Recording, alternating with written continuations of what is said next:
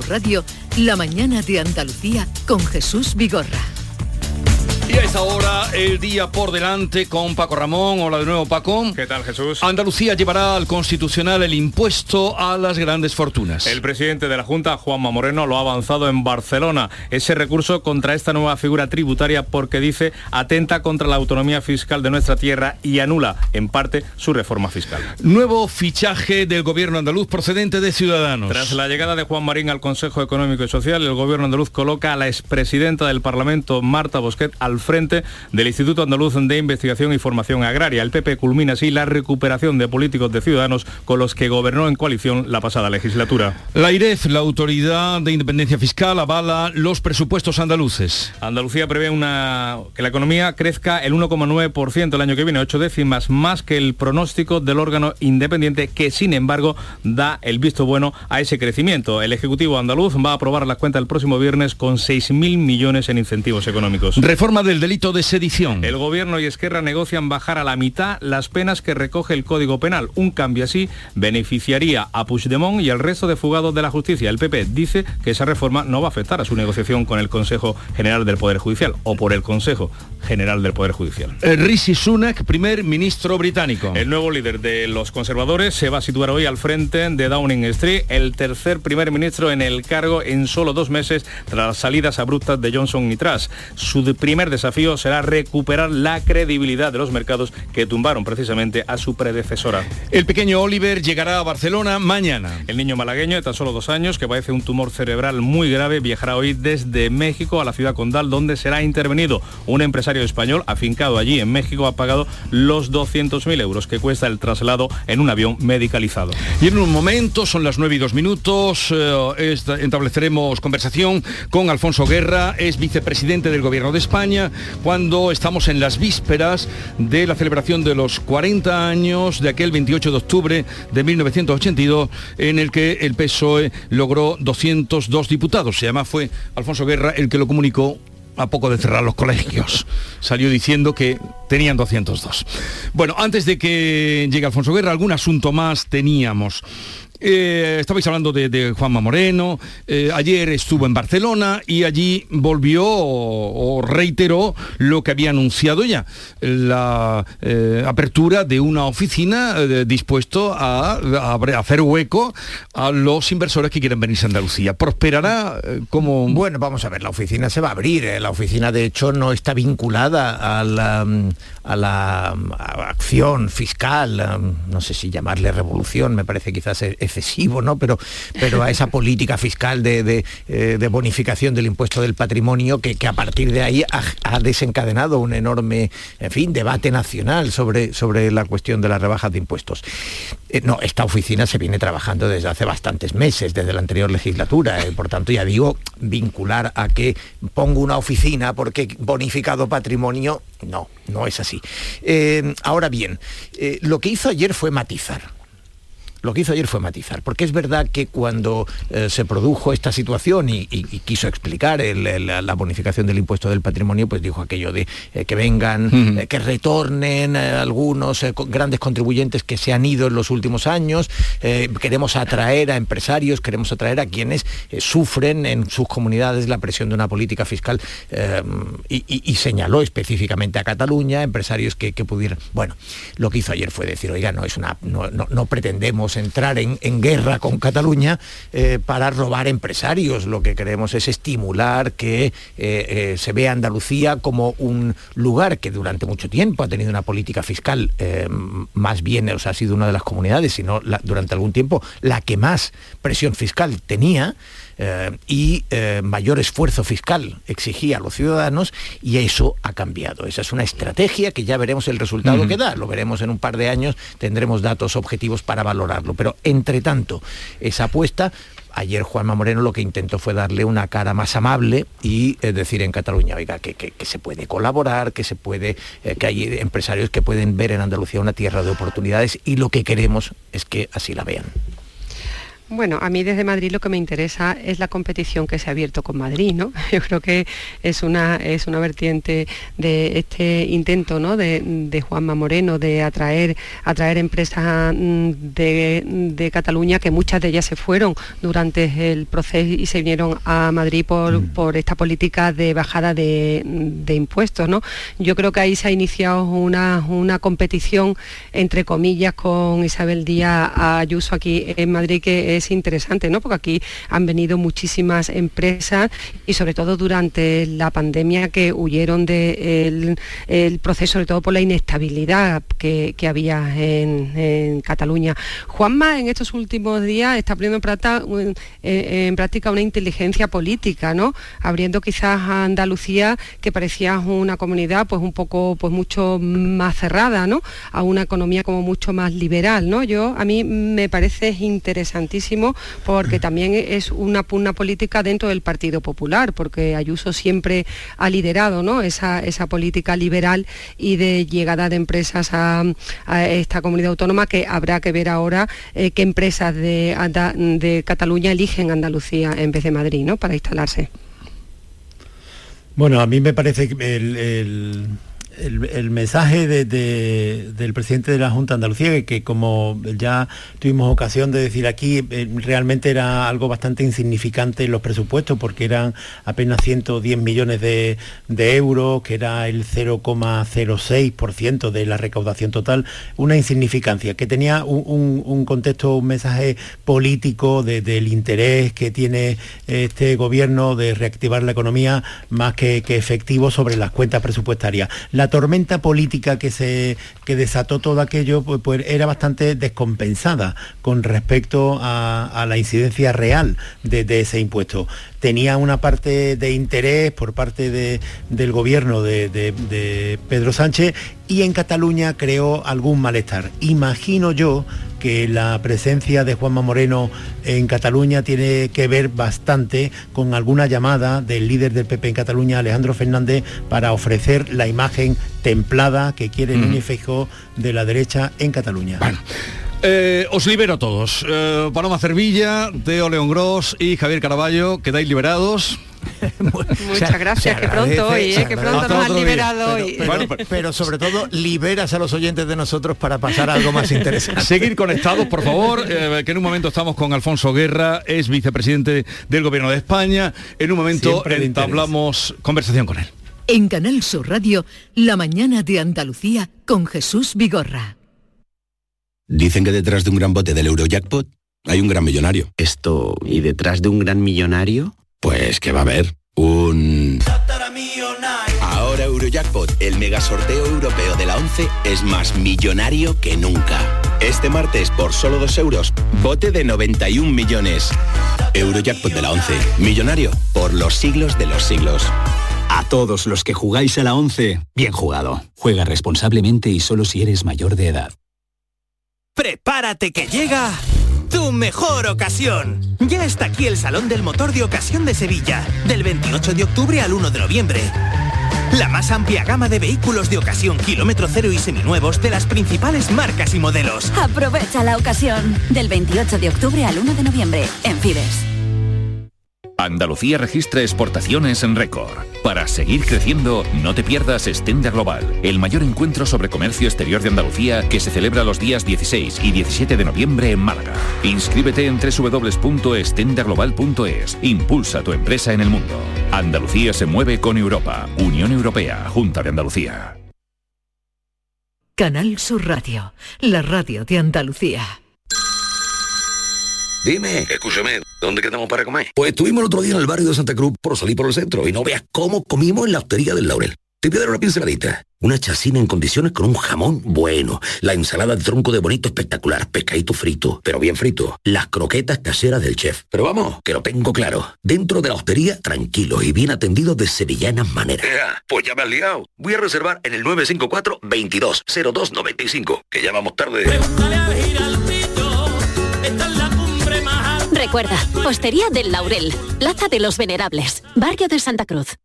No te preguntes qué puede hacer la inspiración por ti. Pregúntate qué puedes hacer tú para encontrar un hueco en tu agenda y venir a descubrir el nuevo Kia Sportage.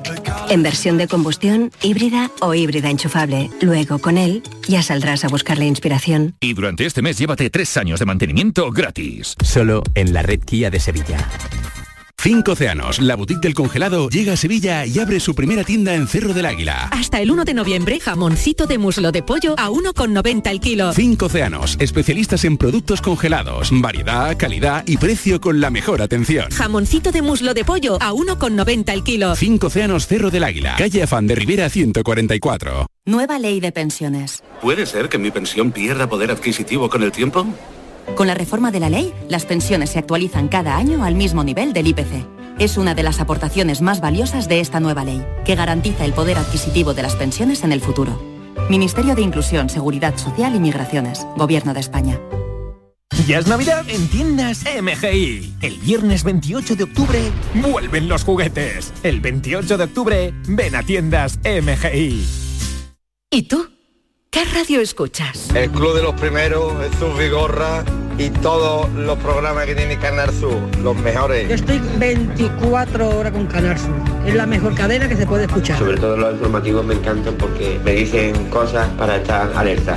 Canal Sur Radio, la radio de Andalucía. Yo, escucho Canal Sur radio.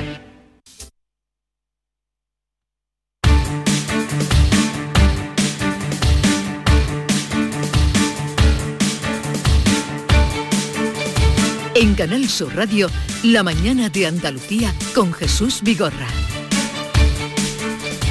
9, 11 minutos de la mañana. Alfonso Guerra, buenos días. Hola, buenos días. Gracias por acercarse a los estudios de Canal Sur Radio. Bueno, eh, Alfonso Guerra, como saben, es vicepresidente del Gobierno de España, diputado desde 1977 a 2015, fueron 38 años. 37 años. 37 años de diputado. Es eh, vicepresidente del Gobierno hasta 1991, vicesecretario general del PSOE entre el 79 y el 97 presidente de la Fundación Pablo Iglesias hasta 2017.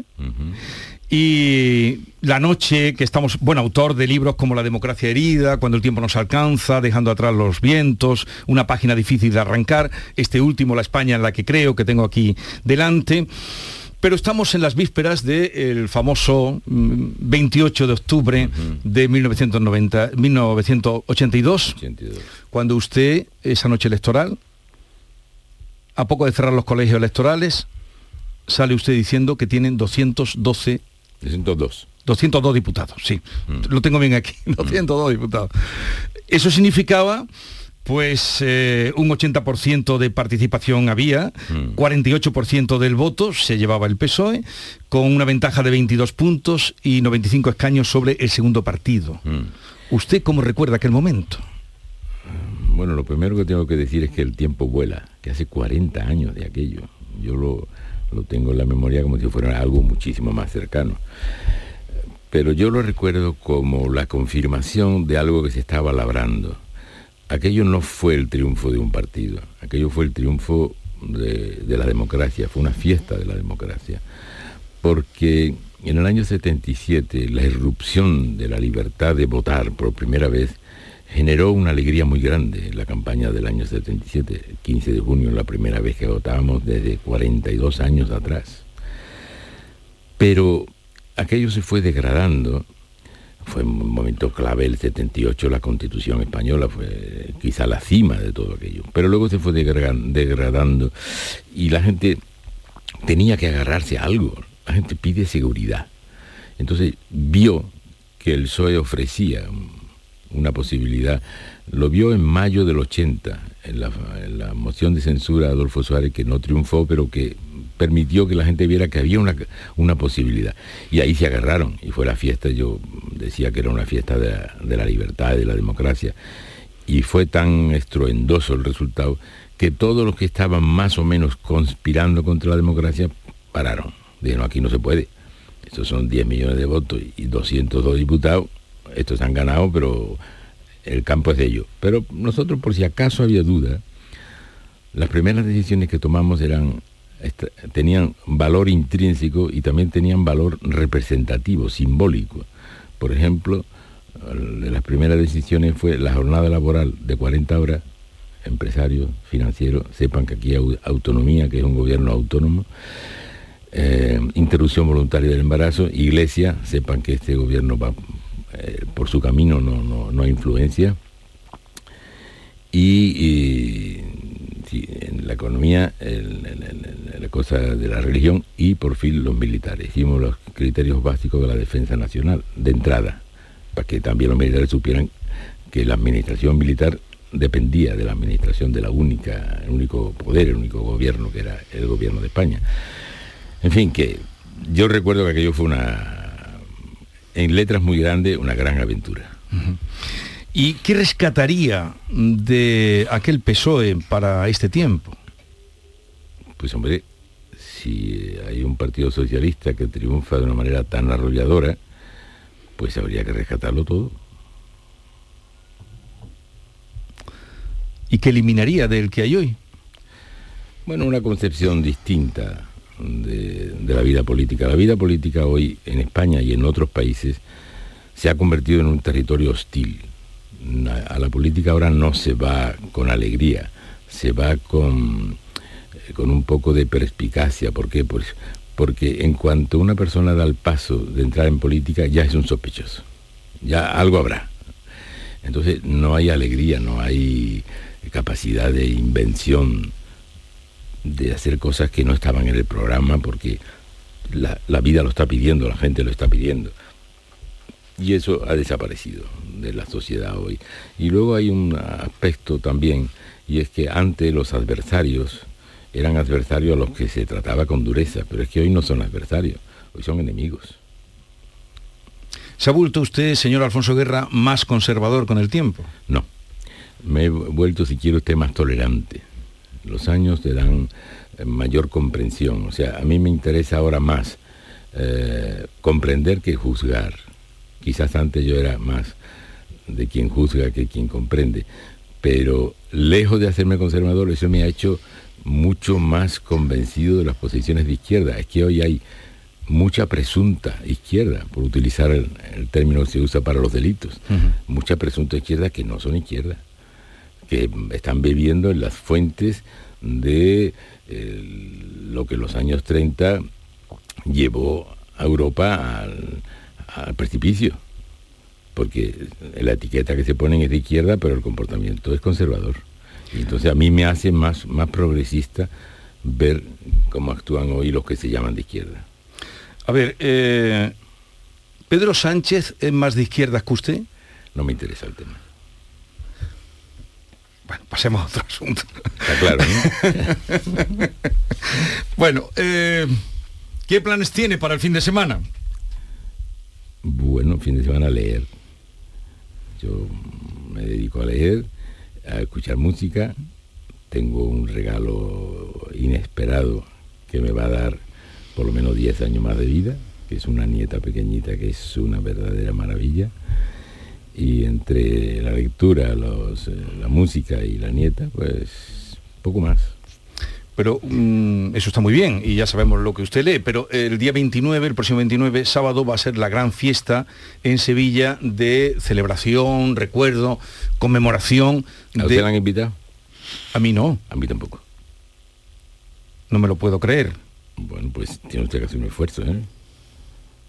Algún esfuerzo de, de creencia porque yo no miento, ni ahora, ni antes, ni nunca.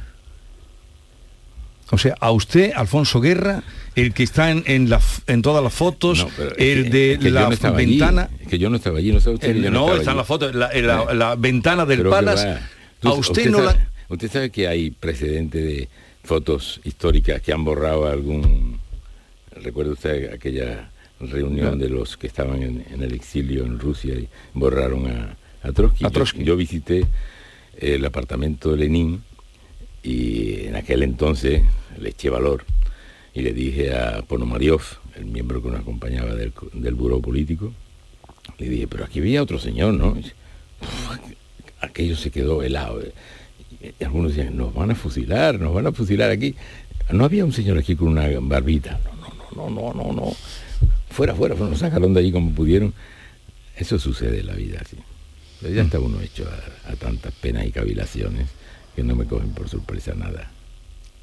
pero le habrá hecho eh, sufrir eh, este desaire. Nah, ¿esto cree usted que es un desaire? ¿Hacia mí? No. Yo creo que hacia quien toma determinadas decisiones. Un segundito, señor Guerra, porque en este momento estamos también en Canal Sur Televisión. Saludamos a todos los espectadores, telespectadores de televisión que se han perdido lo que usted me acaba de decir. Y, y yo le voy a retirarle la pregunta no solo porque están ahora la televisión, sino porque es que me cuesta creerlo. O sea, el PSOE a usted no lo ha invitado a la fiesta del sábado 29. Ya se lo he dicho, ¿no?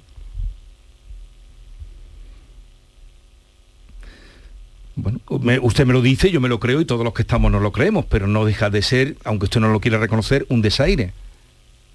No se trata de reconocer, es que usted sabe que las ofensas no dependen del que la haga, depende del que la recibe. Y yo no recibo ninguna ofensa por nada de eso porque, bueno, Adán y Eva eh, es un papel poco, poco brillante.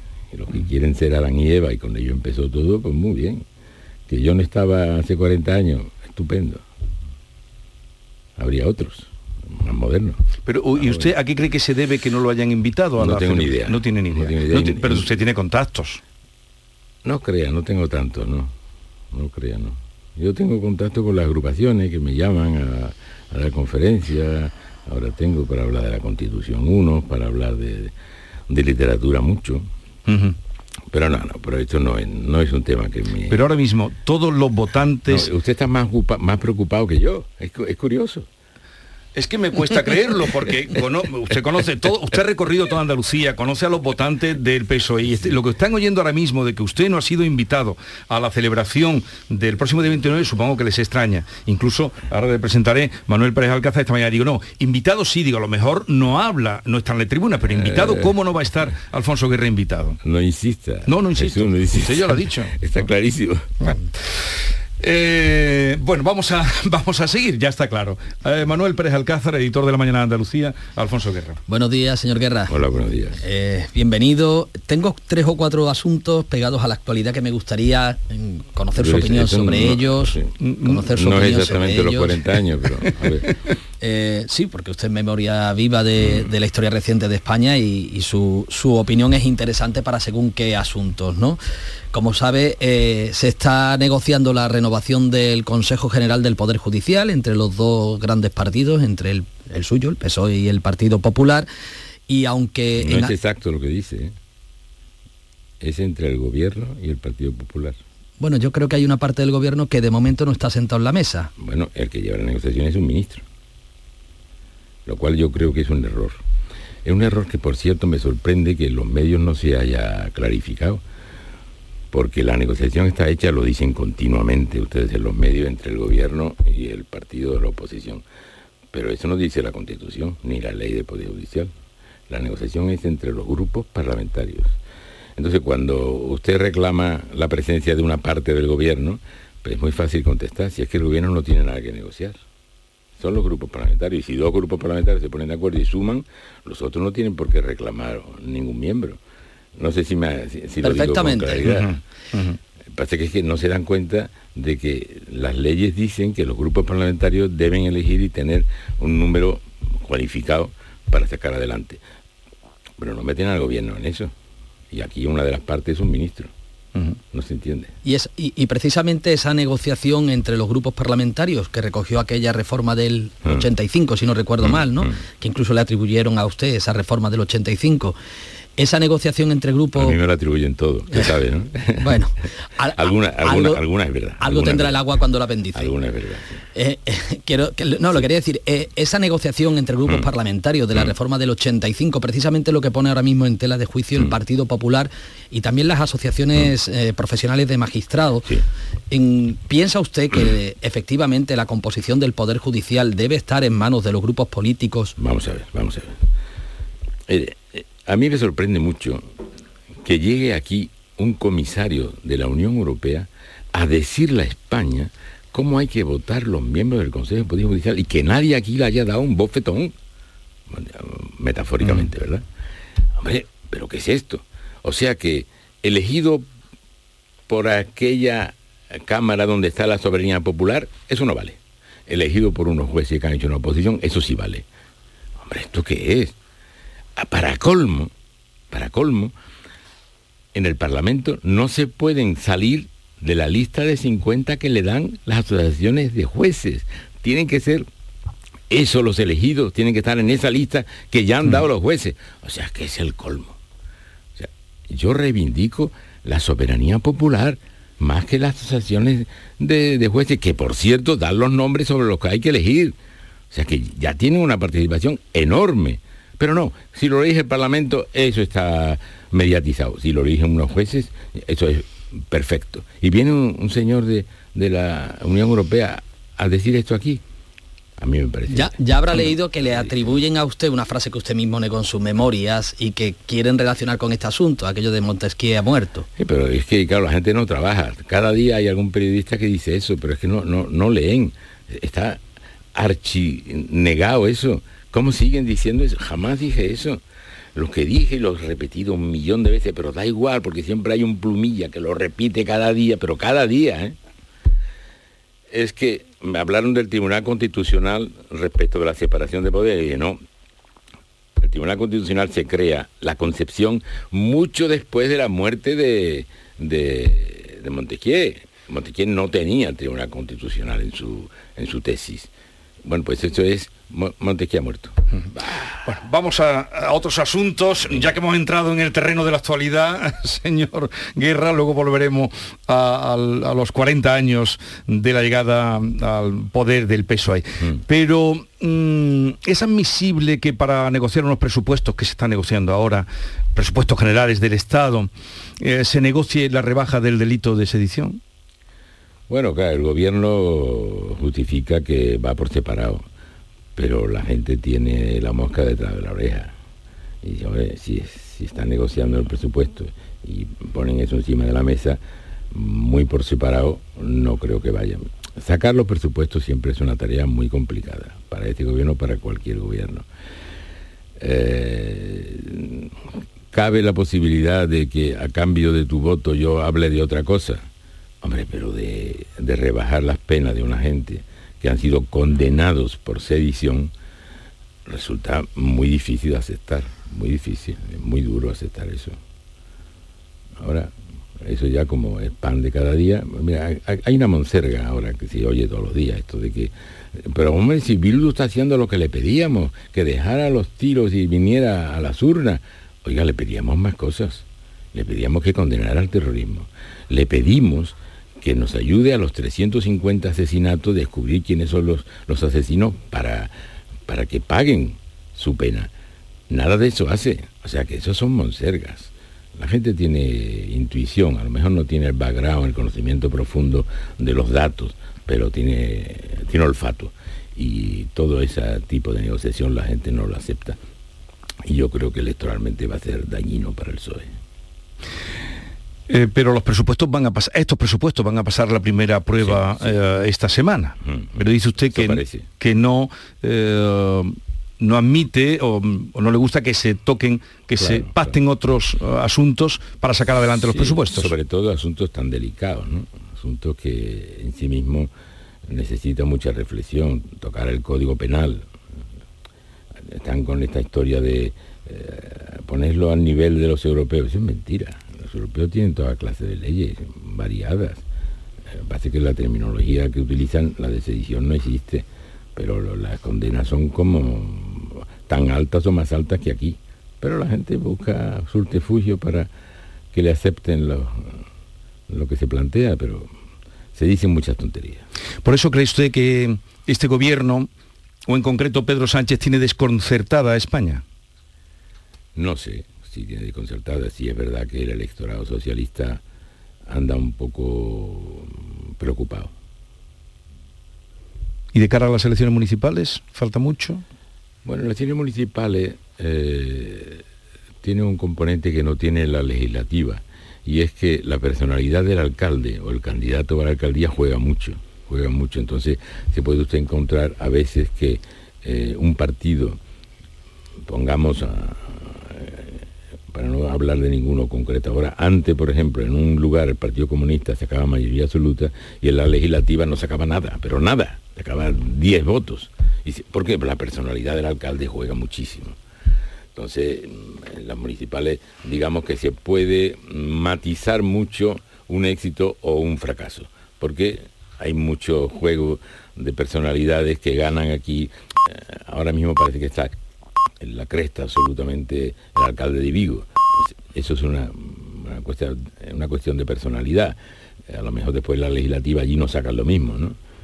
ahí se disfraza un poco. ¿Qué, pasa en las municipales? Eh, ¿Vale con contar el número de alcaldes o contar el número de concejales? No, es mejor decir qué población hay bajo alcaldes de tal partido o de cual partido. Si estuviera usted en el Congreso, donde estuvo 37 años, mm, ese, e, ese, ese planteamiento que hace es imposible porque yo vi, ya no yo vi venir el Congreso y me fui. Ya. Bueno. Que lo vi venir. El que hay ahora lo vi venir. No, yo, este a mí no me interesa. ¿Usted vio venir que llegaría la ley trans, por ejemplo? No la ley trans, sino la fragmentación, la falta de respeto a las instituciones. No me interesa. A ver, tengo, tengo dos o tres asuntos también pegados a la, actualidad, a ver si podemos responderlos de manera que nos entre todo en, la entrevista. Señor Guerra, ¿qué le parece que finalmente parece que se vaya a exhumar el cuerpo de Keipo de Llano de la Basílica de la Macarena de Sevilla? Bueno, la ley lo dice, pues que lo hagan. Pero vamos, mm, entre mis preocupaciones fundamentales no está boxear con los fantasmas del pasado. No voy a relacionar un asunto con otro porque sé que no tiene nada que ver, pero usted se pronunció abiertamente en contra de los indultos a los condenados por el procés. Mm. Usted también se pronunció abiertamente a favor y ha firmado la petición de indulto a José Antonio mm. Griñán, a pesar de que bueno, ha habido eh, el, actual secretario general del Partido Socialista de Andalucía no lo ha hecho. ¿Qué le parece que Juan Espadas no firme esa petición de indulto? Mire usted, los indultos no son una actitud política el indulto es una gracia que se concede por razones humanitarias, que hay quien lo quiera apoyar y quien no quiera apoyarlo me parece razonable. Cada uno hace lo que le parece. Esto no es una no es una actitud política, esto no es un acto político. Hay gente de otros partidos que, han apoyado ese indulto. Han apoyado no el indulto, sino apoya a la familia que ha presentado un indulto. Todas estas firmas no han sido firmas para pedir el indulto, son firmas para apoyar a la familia que ha solicitado el indulto. Bueno, que cada uno tiene la libertad de hacerlo y no pasa nada. Y ahora apelo a su memoria. Eh, es buena.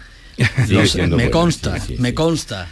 Eh, tanto usted como el señor González eh, son artífices de armar el Partido Socialista que caminó de la etapa de la dictadura a la transición y la democracia. Incluso lo refundaron en el famoso Congreso de Sudesnes. Se conmemoran ahora 40 años de aquella primera victoria electoral. ¿No le sorprende que el primer español que vaya a presidir la Internacional Socialista sea Pedro Sánchez? ¿Por qué? Porque con la historia que atesora el Partido Socialista... Bueno, a Felipe González se le ofreció hace mucho tiempo y él dijo que no, le interesaba. Pero hace mucho se ofreció a un español, a Felipe, y él dijo que no, no estaba interesado en ese cargo. Hombre, la, internacional ha, cambiado mucho. Antes era tenía un activismo político. Yo hace ya como 30 años que dije que se estaba convirtiendo en una agencia de viaje para organizar ah, reuniones. no había pronunciamiento. A mí me costó muchísimo que la internacional acordara ir a, Rusia cuando en intento de golpe de Estado contra Gorbachev. Me costó muchísimo.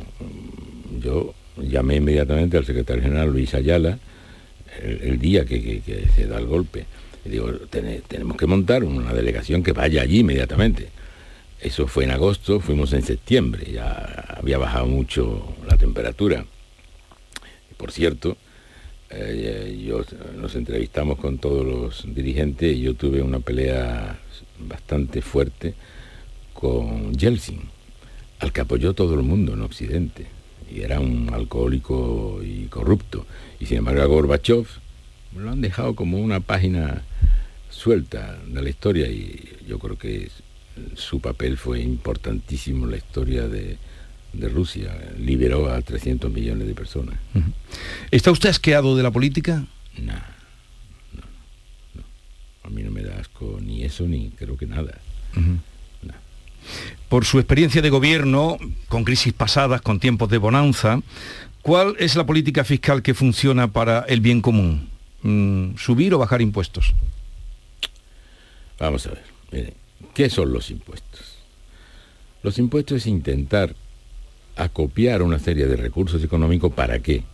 Para que la parte de la población que no puede por sí mismo dotarse de unos servicios, lo tenga cubierto a través de los impuestos.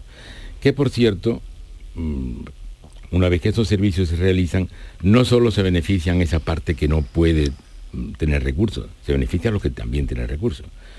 Es decir, cuando se hacen carreteras, no es solo para los que no tengan dinero, sino para todos, ¿verdad? Y, y la sanidad.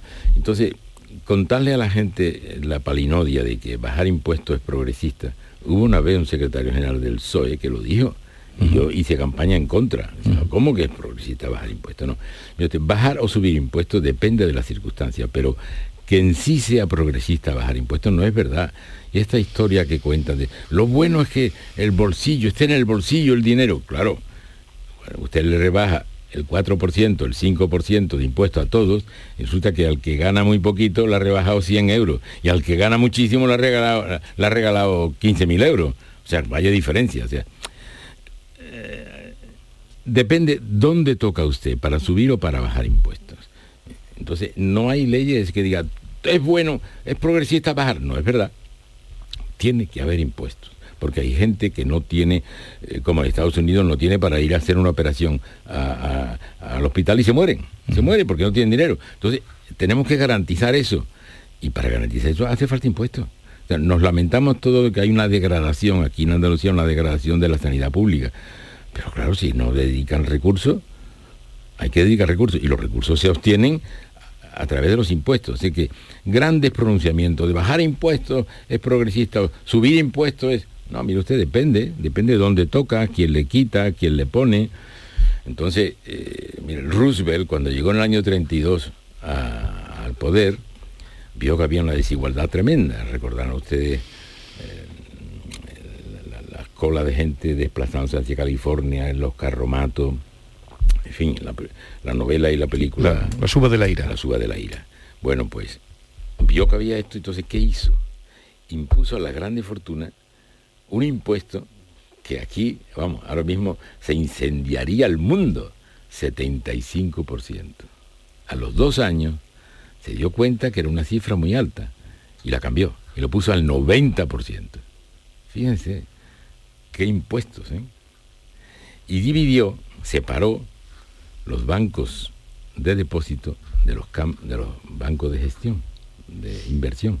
Los separó y dijo, a los de depósito el Estado si hay eh, un crack, lo cubrimos. A los de inversión no cubrimos nada. Eso se mantuvo hasta Clinton, esa separación. Clinton lo cambió. Y Reagan fue el que cambió lo del impuesto a la grande fortuna del 90%. O sea que depende. Eh, ¿Hay algún político español europeo que le llame la atención en este momento? Hombre, la playa de, de buenos importantes políticos que hubo en los años 80, eso no se da.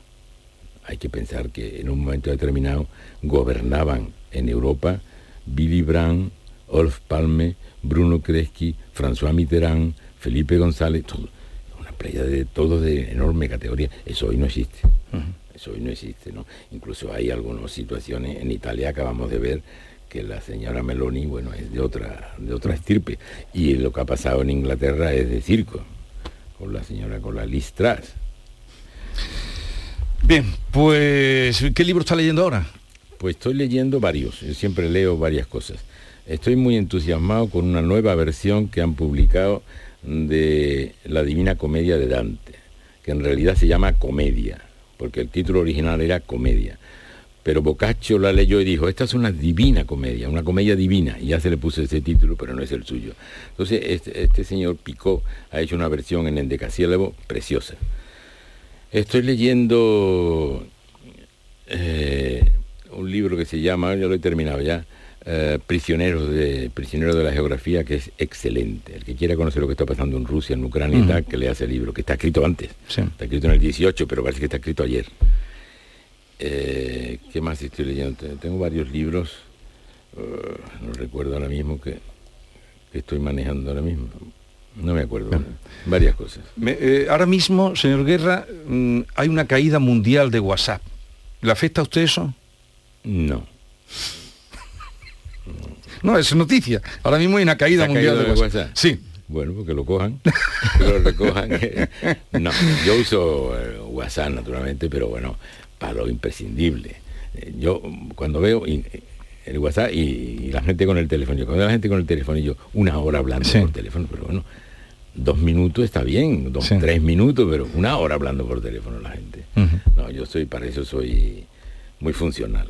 El teléfono para mí es una cabina. Eh, las antiguas cabinas tiene uno que buscar una cabina Sí. para llamar. Pues yo llevo la cabina aquí. Mi teléfono la tiene muy poca gente, no suena. El teléfono mío no suena nunca. Soy yo el que uti- quiero llamar y tengo la cabina en el bolsillo. Si en el transcurso de, de las próximas horas le llamaran para, insisto, para, para el acto de, de FIBE, la celebración del 40 aniversario, ¿acudiría o no? Digo, porque a lo mejor no han caído, han dicho, Le- Leche Vigorra le ha preguntado y, y no hemos caído en invitar Le- al señor Guerra. que estaba la cosa un poquito atrasada ya, ¿no? Un poquito atrasada. Tenía, que tenía usted ya planes. Hombre, sí, pues sí. Bueno, Alfonso Guerra, gracias por la visita y nada, que siga bien de salud y esperemos ya el próximo libro, que seguro que está ya... eh, Bueno, no sé, no sé. Estoy un poco perezoso. Mi, nieta me lleva mucho tiempo. Gracias por la visita, lo dicho. Ah, Y, y, eh, no sé si feliz, sí, feliz celebración del 40 aniversario Mm. el próximo día 28, que usted ese día lo recordará. Y Sí. muchos españoles también. Sí, muchos españoles seguro. Seguro que hay muchos españoles que sienten una cierta nostalgia de aquella época.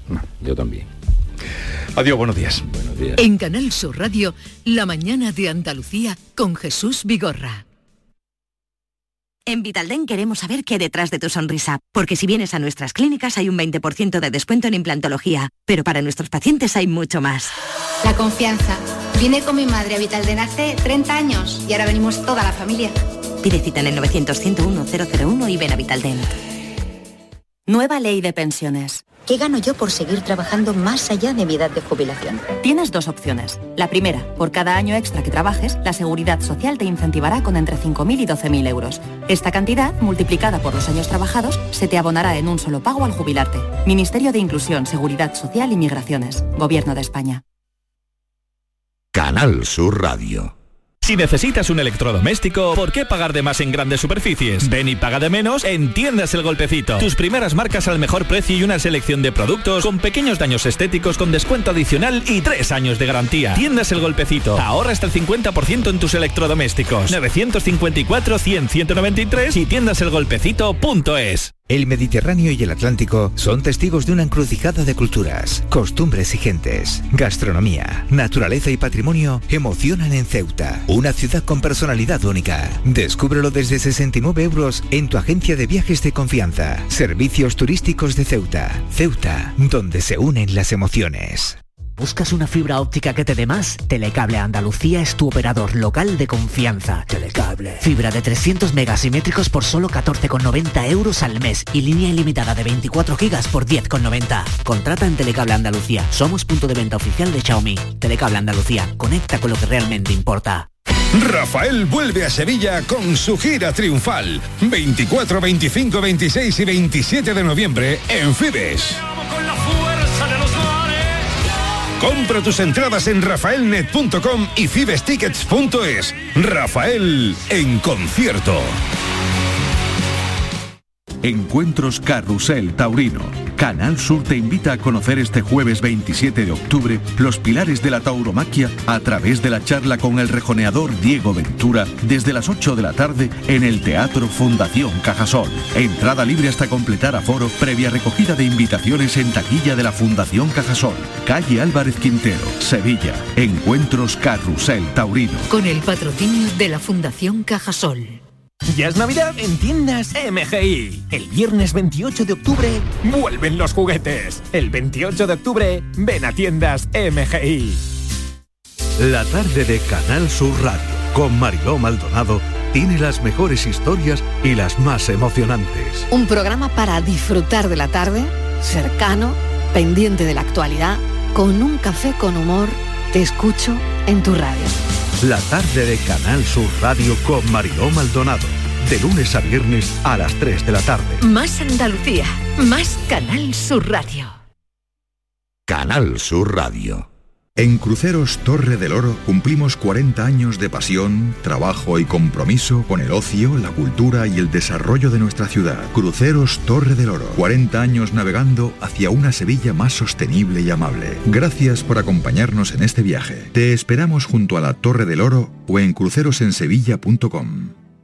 Pero Pepe, Carmen, qué guapísimos estáis. Tenéis la piel perfecta. Sí, hemos ido a Clínica Doctor Ortiz y nos ha aconsejado lo mejor para los dos. Nos han transmitido seguridad y confianza. Son muy completos. Tratamientos de arrugas, rellenos faciales, láser, cirugía plástica, injertos capilares, ginecología. Pide tu cita gratuita en Clínica Doctor Ortiz y siéntete segura en tu clínica estética de confianza. Pacientes reales, belleza natural.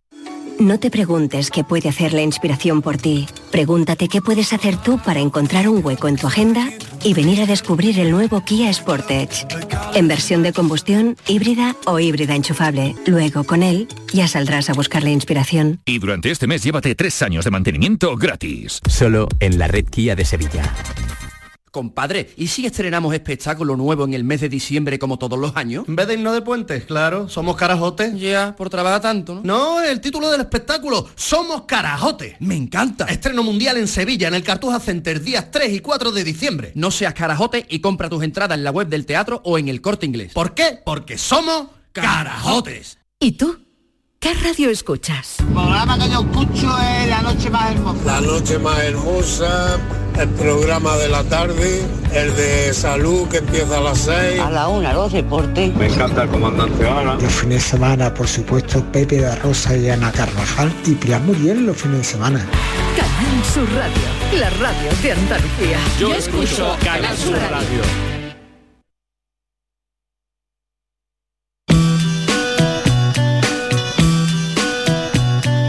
Esta es La Mañana de Andalucía con Jesús Vigorra.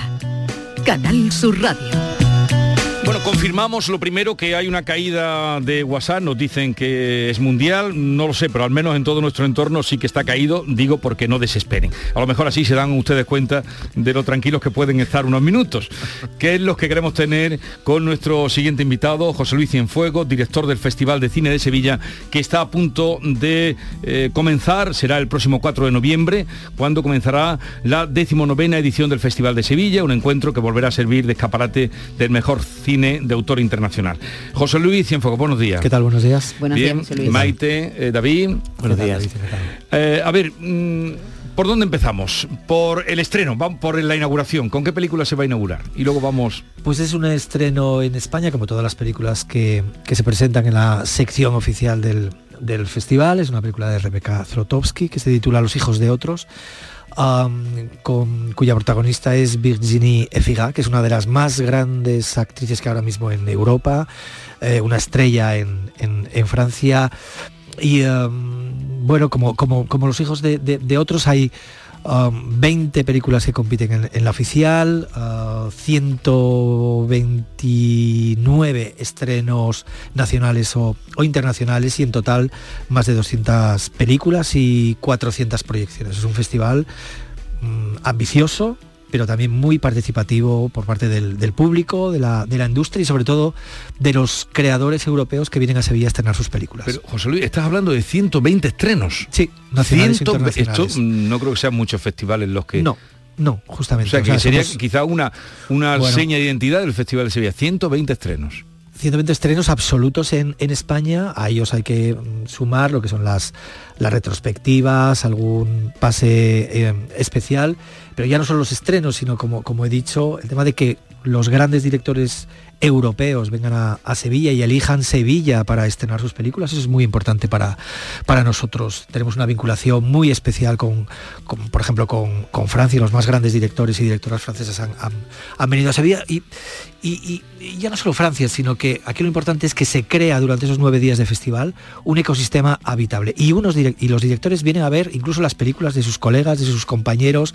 Y es es es ellos notan que Sevilla es un, es un festival de alta calidad en cuanto a lo que es la programación, de un público exigente que entiende además el cine que ellos, que ellos hacen y una cosa muy importante y que hemos intentado promover desde el festival desde el nuevo, nuevo equipo que, comenzamos ya hace 10 años y es que eh, pues eh, anoche contábamos el número de no solo de presentaciones sino de, coloquios. De encuentros y de encuentros con el público. Son 130 coloquios que tenemos organizados hasta el momento. Eso es mucho trabajo es mucho bueno es un esfuerzo tremendo pero es la manera de, conseguir, de afianzar. Primero el festival, ofrecer también ahora que el cine de autor está pasando un momento bastante complicado ofrecer un pues pues como un plus ¿no? un plus para, para para enganchar a los espectadores para fidelizar a los espectadores y luego también enganchar a los espectadores del futuro. Desde luego porque el cine está viviendo en general ya no solo el cine de autor no eh, está viviendo un, momento complicado con el auge de las plataformas, ahora se ve mucho sobre cine en casa. Sobre todo el cine de el cine el cine comercial está, bueno, pues con todo el poderío de las multinacionales, pues está ah, con unas estrategias muy agresivas, con los, digamos, en, complicidad con los medios de comunicación. Lógicamente invierten mucho dinero en lo que es la, publicidad, se la juegan en las dos primeras semanas de, de, estreno y quien lo está pasando mal verdaderamente es el cine que nosotros defendemos, que, mm, cuidado, cuando hablo de cine de autor no digo que sea cine que da la espalda al público, porque por ejemplo Sevilla es un buen ejemplo de que esa comunicación entre el público y los espectadores puede existir. Si tú cuidas la programación, respetas lo que es la calidad de las proyecciones, que también eso es importante, y como he dicho antes, bueno, pues pues pues pues intentas conseguir que sea un espacio pues pues habitable y amigable. Mm. Vamos a algunas secciones. Panorama andaluz, por ejemplo. ¿Qué se va a ver en Panorama Andaluz? Bueno, Panorama Andaluz yo generalizaría eh, y hablaríamos del cine andaluz dentro mm. del festival. ¿eh? Para nosotros es muy importante que el cine andaluz dialogue con el cine que se hace en, Europa. Y claro, en, sección oficial está la película eh, Siete Jereles, que es digamos la continuación de Nueve Semillas, la película de Pedro G. Romero y García Pelayo, que, llevó el premio de Nuevas Olas No Ficción en, 2020 y es una película andaluza y que está en sección oficial. Eso no es, no es, no es fácil. Ah, Vamos a escuchar un poquito del tráiler. Hay azúcar debajo de la luz. Siéntate en medio de la ruina. Siéntate con dulzura en el medio o al borde de la ruina Ellos ya fueron premiados en el festival, ¿no?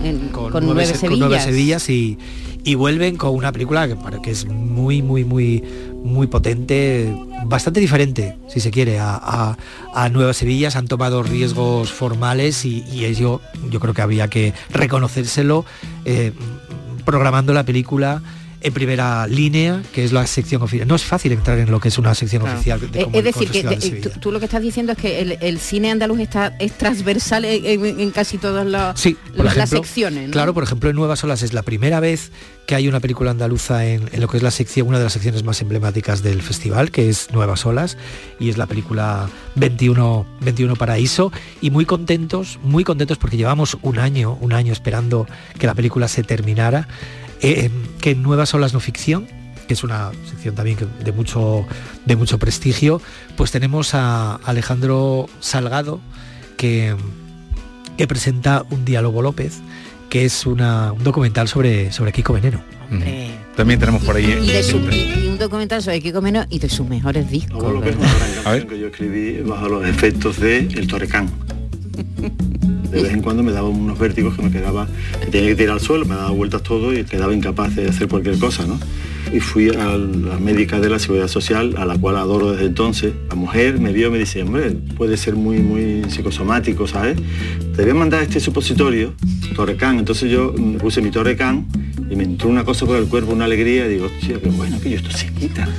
Se quita es, un documental, quizás no sobre Kiko Veneno, bueno, sí, lógicamente, eso, Kiko Veneno es el, protagonista, es sobre la construcción de un mm. disco, la construcción de, que, cómo, cómo, se llegó a Échate un cantecito que ahora mismo cumple 30, eh, años. Yo, como, como programador, he de decir que que pocas veces he, visto un, documental tan auténtico, tan sincero, porque además nos habla del, Kiko Veneno, de los de, previo a Échate un, cantecito, hay secuencias documentales escalofriantes, hay, hay una actuación de, Veneno, del grupo Veneno, de unos tres o cuatro minutos que, se, que lo han rescatado, que Alejandro Salgado lo ha rescatado de los archivos de televisión española, que esos son tres minutos que, todavía se me pone la carne de gallina cuando, lo, cuando lo recuerdo. Es una película además, no solo para los que les guste Kiko Veneno, sino para los que les guste la música y sobre todo para es un, yo creo que es, un, es, un, regalo para, para los oídos. Claro, estamos hablando de uno de los discos más importantes del pop español. Con, de, Raimundo Amador, Rafa Amador. Impresionante. y además eh, eh, con un género que está teniendo muchísimo éxito, porque mira qué documentales de música últimamente, ¿no? Pero no como este. este, sobre todo por eso está en nuevas olas, no, no, no ficción, es decir, no es, no es un documental al uso narrativo, televisivo, sino que es un, es un mm. documental con sello propio y que equilibra muy bien lo que es lo meramente informativo, todo, lo que es lo que es el cómo fue el proceso de la grabación de ese de ese disco con la creatividad y el sello propio del El 9 de noviembre hay un hay un, evento a lo grande, en, el, Teatro Lope de Vega. En el Teatro Lope de Vega. Por cierto, hablabas de que el, cuando hablábamos de Panorama Andaluz que toda la programación está es transversal con cine andaluz y flamenco también hay en concreto, expresamente hay películas de flamenco. De flamenco que tienen que ver con flamencos. Que tiene que ver con flamenco y, y bueno, pues está el documental sobre, sobre Antonio Canales, está la película Cante, Cantejondo, Granada. Cantejondo Granada. y también, bueno. José Sánchez Montes. Eso es, y, luego también, bueno, la música, bueno, pues tenemos el documental Eterna sobre, sobre Gata, Gata Katana, que es el estreno mundial también aquí en el Festival de Sevilla.